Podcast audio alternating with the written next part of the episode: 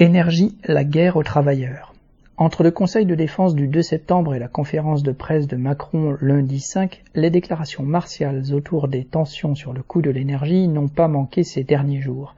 Il s'agissait de préparer les esprits aux sacrifices qui seront demandés à la population. Citation Nous sommes en guerre, c'est un fait, fin de citation, a déclaré le président. Avec le Conseil de défense, c'est en effet une préparation quasi militaire des esprits qui s'amorce. Cela fait plusieurs mois que le gouvernement souffle le chaud et le froid, affirmant que tout est prêt et que les stocks sont remplis à plus de 90%, qu'il n'y aura pas de problème pour l'hiver. Mais il demande aussi à toute la population, citation, une mobilisation générale, fin de citation. Sans la, entre guillemets, sobriété exigée, il menace de rationnement, voire de coupure. Pour les entreprises, il s'agira de réduire le chauffage dans les bureaux et les ateliers. Certaines ont déjà prévu de réduire l'activité tout court, vu l'explosion du prix de l'électricité.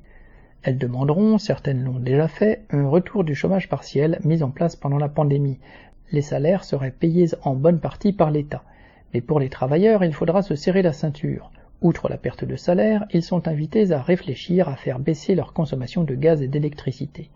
Il fallait oser, alors que bien des familles font déjà des économies forcées sur le gaz, l'électricité, le fioul et le carburant et les soi-disant experts comme Macron lui-même de nous abreuver de conseils tels qu'éteindre les lumières, baisser le chauffage ou, citation, couvrir les casseroles. Bien sûr, le gouvernement prétend protéger la population avec quelques gestes comme les chèques énergie distribués aux plus pauvres ou encore la prolongation du bouclier tarifaire qui permettent un blocage tout relatif des prix de l'énergie notamment.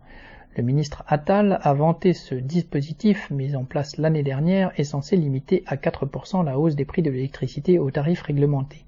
Mais pour l'année prochaine, cette hausse serait plutôt de 10 voire 20%.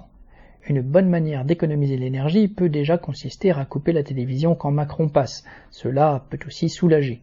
Camille Paglieri